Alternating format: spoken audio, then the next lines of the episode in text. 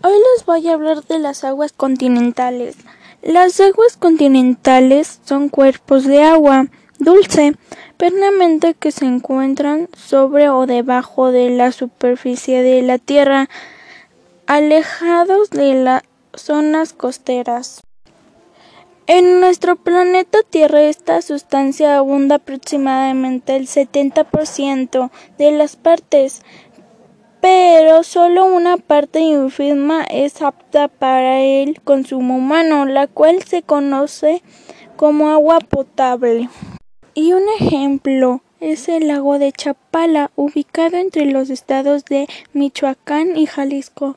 Cuenta con una superficie de 1.116 kilómetros cuadrados es precisamente el más grande de México y se formó hace más de 50 millones de años. Y otro punto que tengo que tomar es que la mayor parte de agua se desperdicia cuando nos bañamos. ¿Por qué? Porque nos bañamos diariamente.